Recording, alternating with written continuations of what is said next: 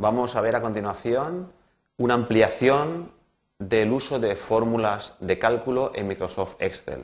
Suponemos, por tanto, que ya conocemos básicamente cómo se utilizan pues, las expresiones eh, introducidas en celdas, con operaciones o incluso con llamadas a funciones sencillas. Entonces, en este capítulo los objetivos es adquirir destreza en el uso del asistente para funciones de Excel. Tenemos un asistente que, mm, que nos ayuda a utilizar las funciones, pues dominarlo y conocer dentro del mismo cuáles son las diferentes familias de funciones que dispone Excel en la instalación típica y eh, saberlo utilizar.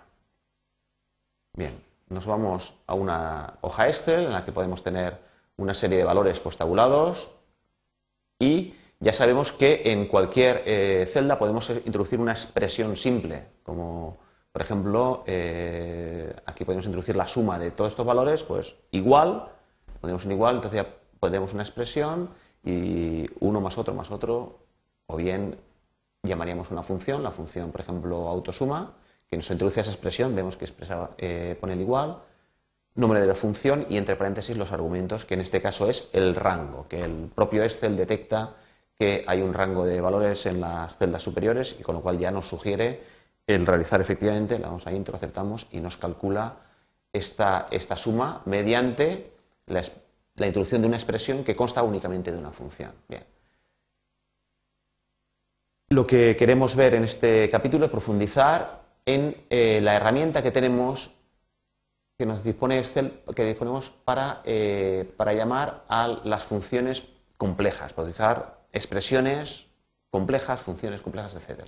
Bien, en este caso tenemos aquí un botón, que es lo mismo que insertar función, lo tenemos aquí también, y es que en la celda que tengamos seleccionada en ese momento, en la celda, en la celda A9, que es donde estamos situado el cursor antes de llamar al asistente de funciones, podemos llamar a este asistente para funciones. Bien, el asistente nos muestra siempre esta, esta ventana en la cual podemos ver, pues, en este cuadro más importante, una lista de las últimas funciones que nosotros hemos utilizado. Entonces, en este eh, ordenador, pues tenemos las funciones que hemos ido utilizando en prácticas precedentes, en ejercicios precedentes o en el trabajo diario. Bien, una instalación por defecto, lógicamente aquí no aparecería ninguna, pero eh, siempre podríamos buscar. Por ejemplo, aquí vemos que hemos utilizado la función, la función seno. Bien, pues, pues si aquí buscamos en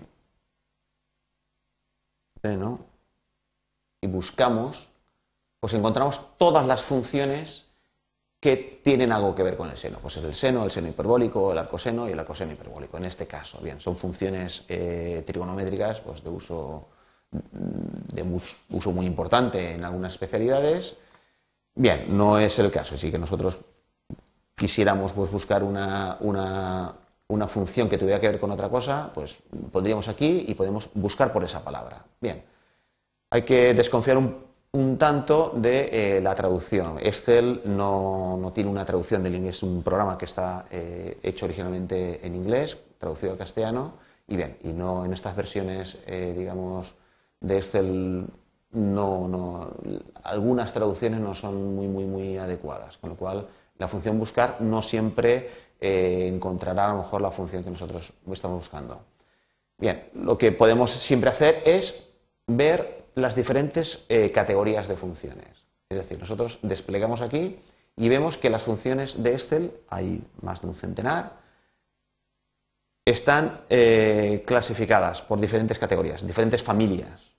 Entonces tendríamos las funciones, bueno, en primer lugar, eh, lo que estaba seleccionado previamente eran las usadas previamente, que son las que habíamos visto al principio. Podríamos ver aquí un listado de todas las funciones que tiene esta versión de Excel, que son, como vemos, unas cuantas.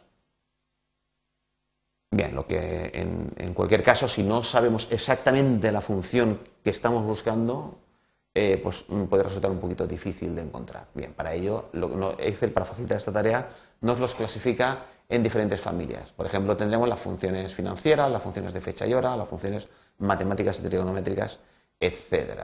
En cada una de estas eh, familias, pues ya tendríamos las, eh, pues tendríamos las funciones mm, que han clasificado. Por ejemplo, en funciones lógicas vemos que hay una, dos, tres, cuatro y cinco funciones que han clasificado como funciones lógicas. De ellas conocemos bastante cómo funciona, por ejemplo, la función sí. La función sí es una función, lo tenemos aquí abajo, cuál es, cómo se escribe, sí, paréntesis, y dentro del paréntesis hay tres eh, argumentos.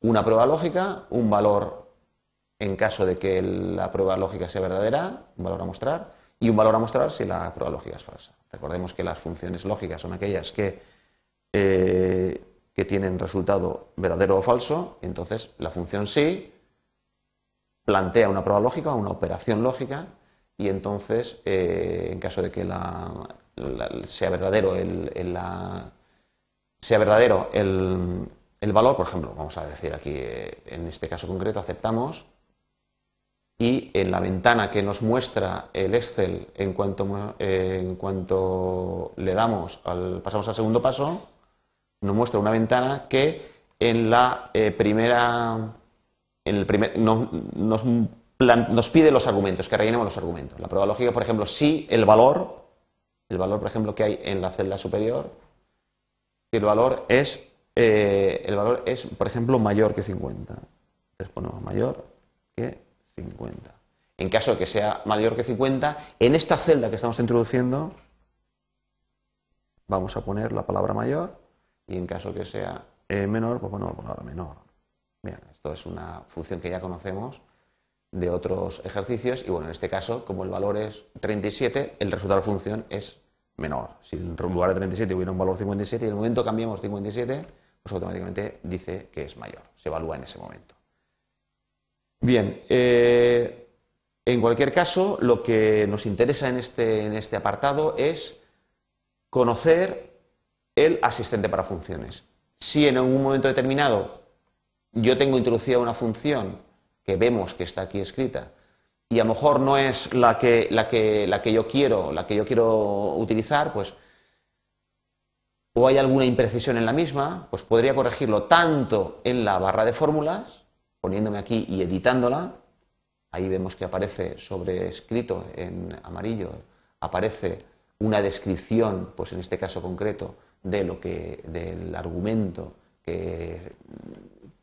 cuyo valor tiene, está entre comillas la palabra mayor, es el valor que se mostrará si es verdadero, etcétera. Podría irme directamente a la barra, a la barra o también incluso estando situados en una celda que tiene una introducción a función, pues podemos volver a llamar al asistente para funciones y ya nos va directamente a la ventana que nos muestra es la, el segundo paso, en el de los argumentos.